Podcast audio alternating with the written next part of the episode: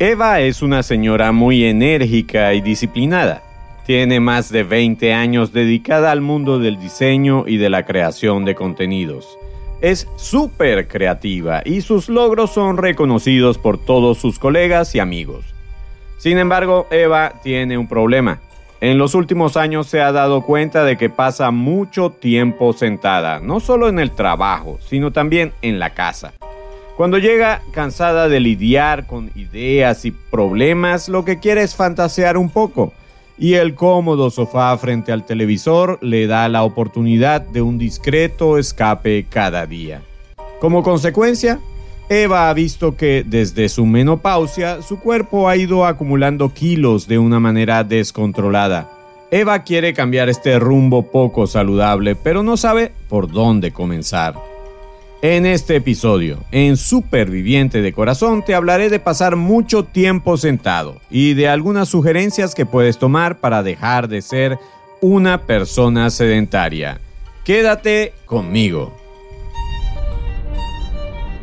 Bienvenidos a Superviviente de Corazón, un podcast sobre ciencia, estilo de vida y salud cardiovascular.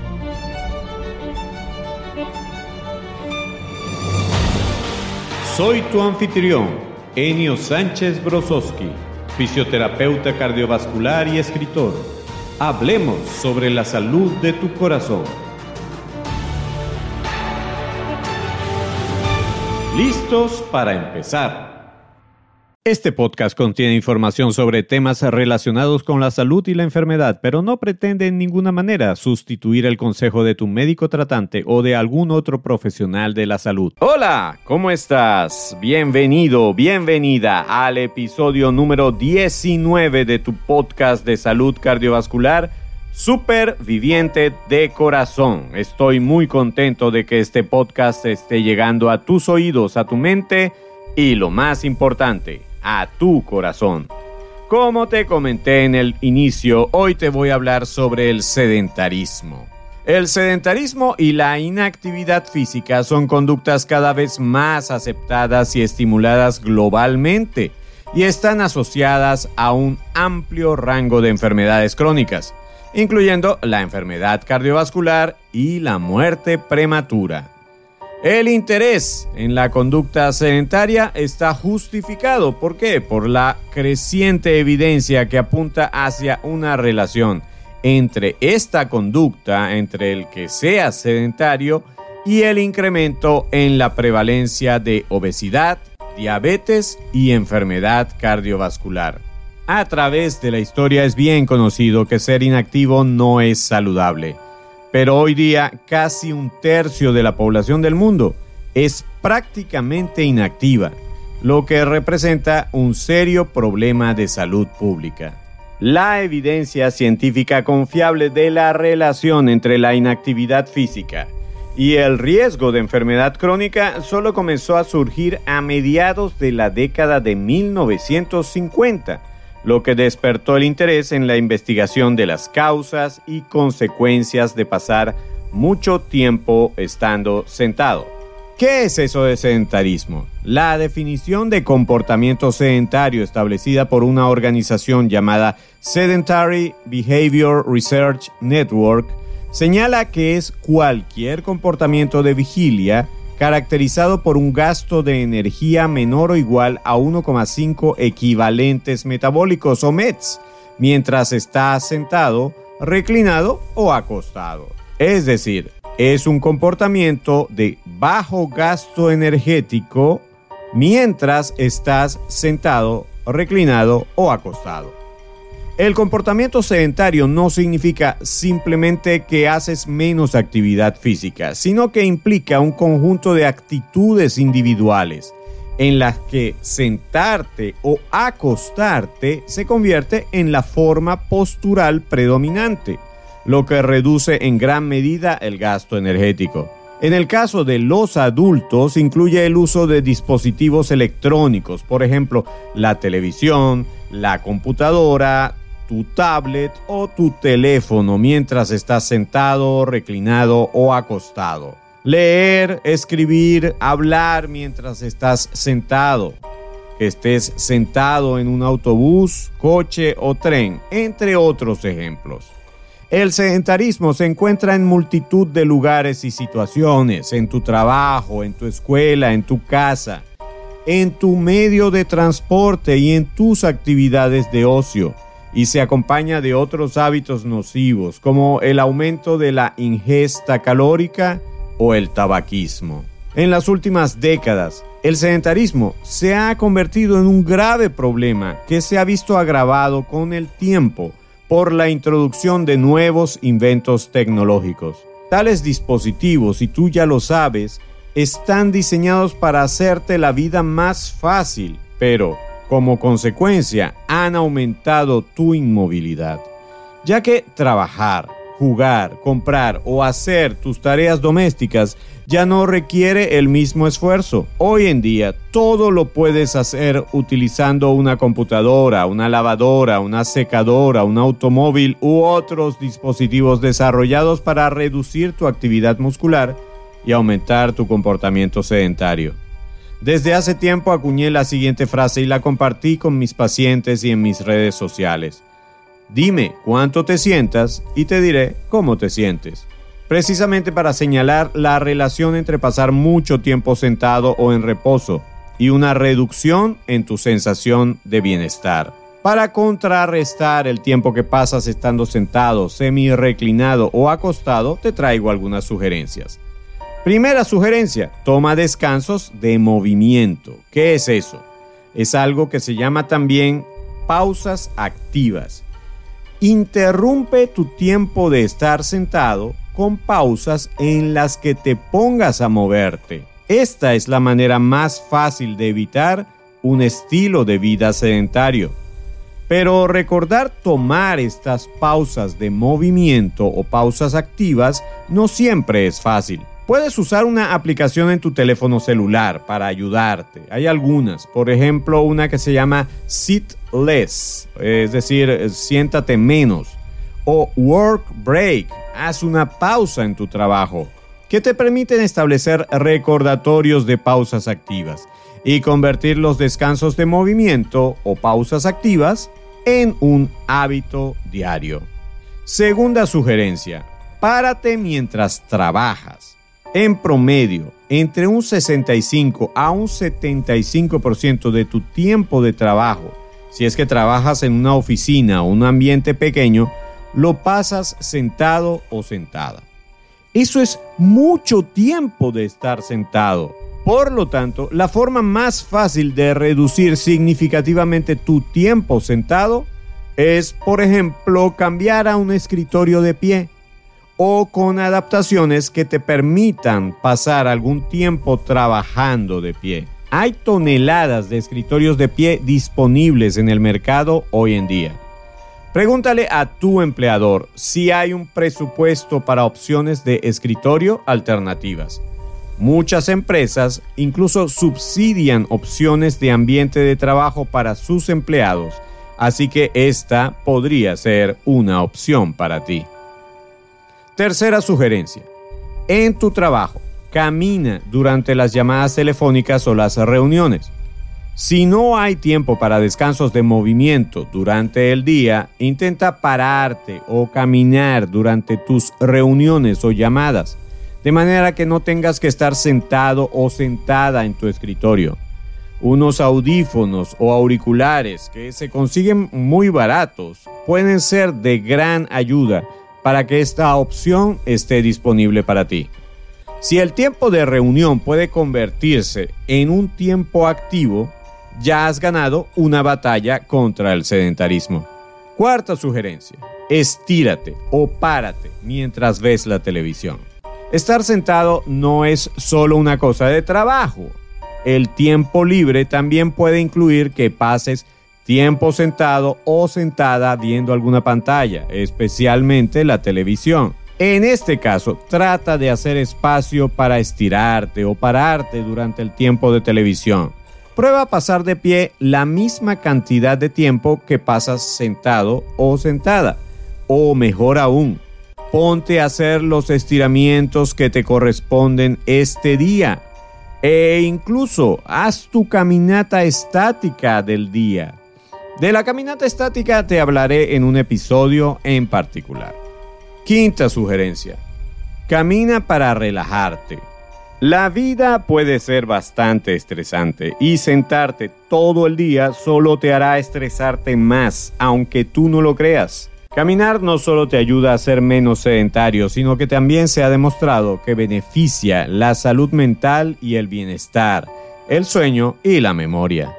En próximos episodios te presentaré sugerencias de cómo caminar de manera segura y efectiva, como todo un o una superviviente. Sexta sugerencia, prueba un nuevo pasatiempo. Quizás pasas mucho tiempo en casa y tu principal entretenimiento es la televisión y eso te hace estar mucho tiempo sentado o sentada. Sustituye la televisión con otro pasatiempo que no requiera estar mucho tiempo sentado, como por ejemplo la jardinería, porque puedes tener plantas incluso en tu apartamento la observación de aves, el practicar yoga, la fotografía o el senderismo, por nombrar algunos. Séptima sugerencia, usa zapatos cómodos para que tus pies no sufran. A medida que comienzas a estar más de pie a lo largo del día, eh, mantener tus pies cómodos es esencial para mantener tu compromiso antisedentario.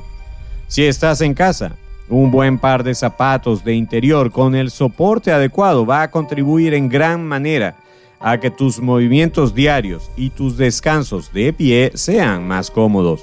Incluso si trabajas en casa y pasas mucho tiempo frente a un escritorio de pie, las colchonetas tipo mat son excelentes para que estés más cómodo o cómoda y tus pies no sientan el esfuerzo.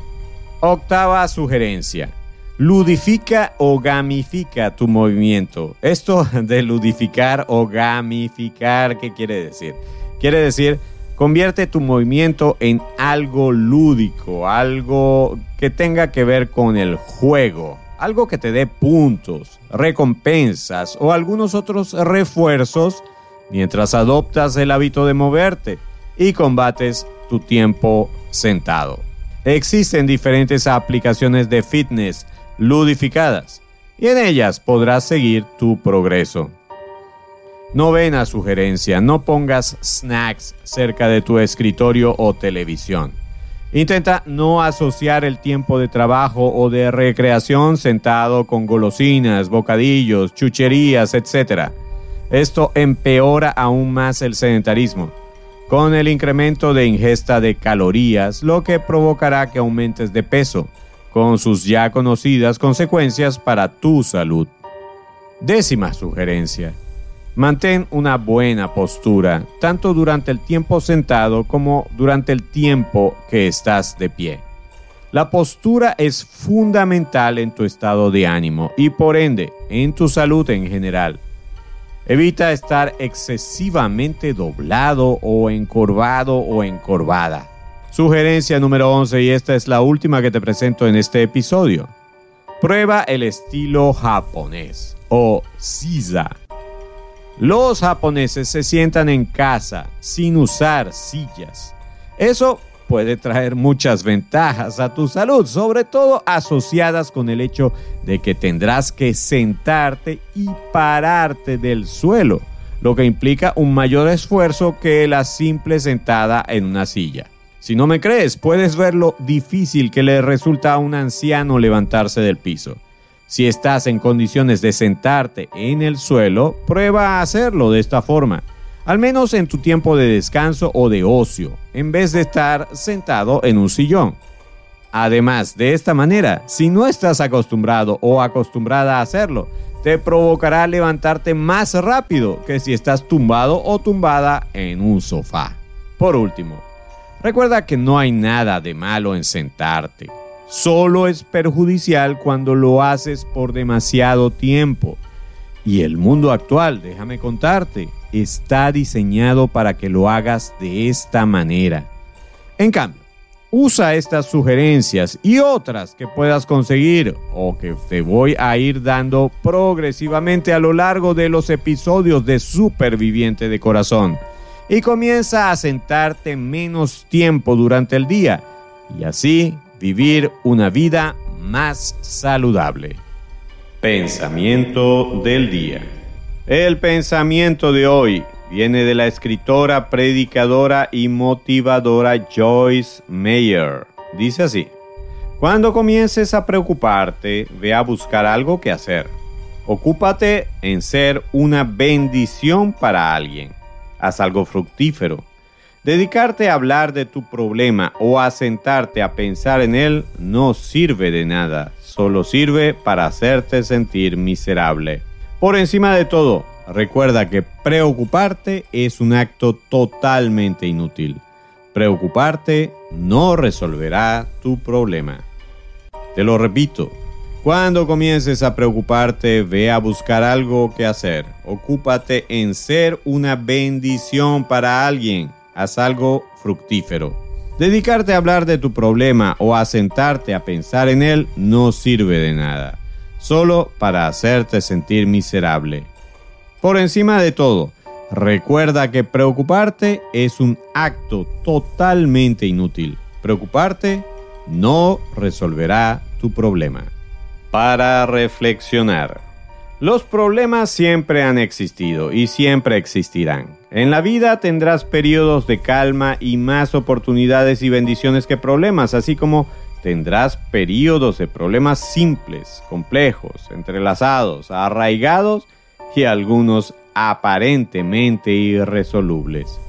Sean como sean, los problemas nunca desaparecerán de tu vida, así como tampoco lo harán de la mía.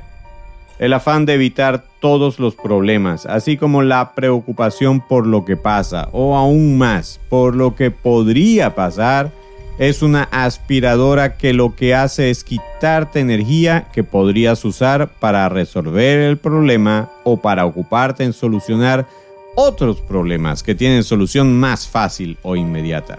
Sentarte a contemplar tus problemas o rumiar lo triste de tu situación es absolutamente inútil, tal como apuntó Joyce Meyer. Ocuparte de seguir viviendo, de ser útil para ti, para los tuyos o para otros, hará que tus pensamientos y tus acciones estén dirigidas a crear oportunidades, a formar ocasiones, a revertir situaciones y a colocarte un paso delante de tus problemas. No te castigues por estar vivo o viva. Los problemas siempre estarán a la orden del día y tú siempre estarás a un paso de demostrar de qué material estás hecho o hecha. Como dijo Jesucristo, no te preocupes por el día de mañana, porque el mañana traerá sus propias preocupaciones. Ya tienen suficiente con los problemas de hoy. Saludos. En esta oportunidad te quiero saludar a ti que me escuchas fiel y consecuentemente desde Panamá. Esta bella tierra les ha dado una gran receptividad a todos los episodios de este podcast. Por eso te digo a ti que nos escuchas desde Panamá. Gracias por escucharnos y saludos de corazón a corazón.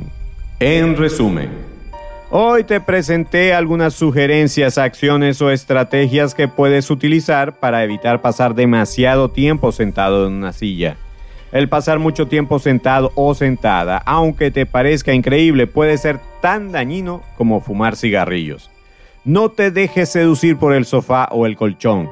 Ambos deben ser unas herramientas adecuadas para descansar, pero no para atrofiar tu cuerpo o debilitar tu sistema cardiovascular. Acostúmbrate a no darle demasiado tiempo a las sillas y en cambio, dale espacio al movimiento. Es todo por hoy. Para otros episodios espero contar de nuevo con el privilegio de tu atención. Hasta entonces superviviente de corazón.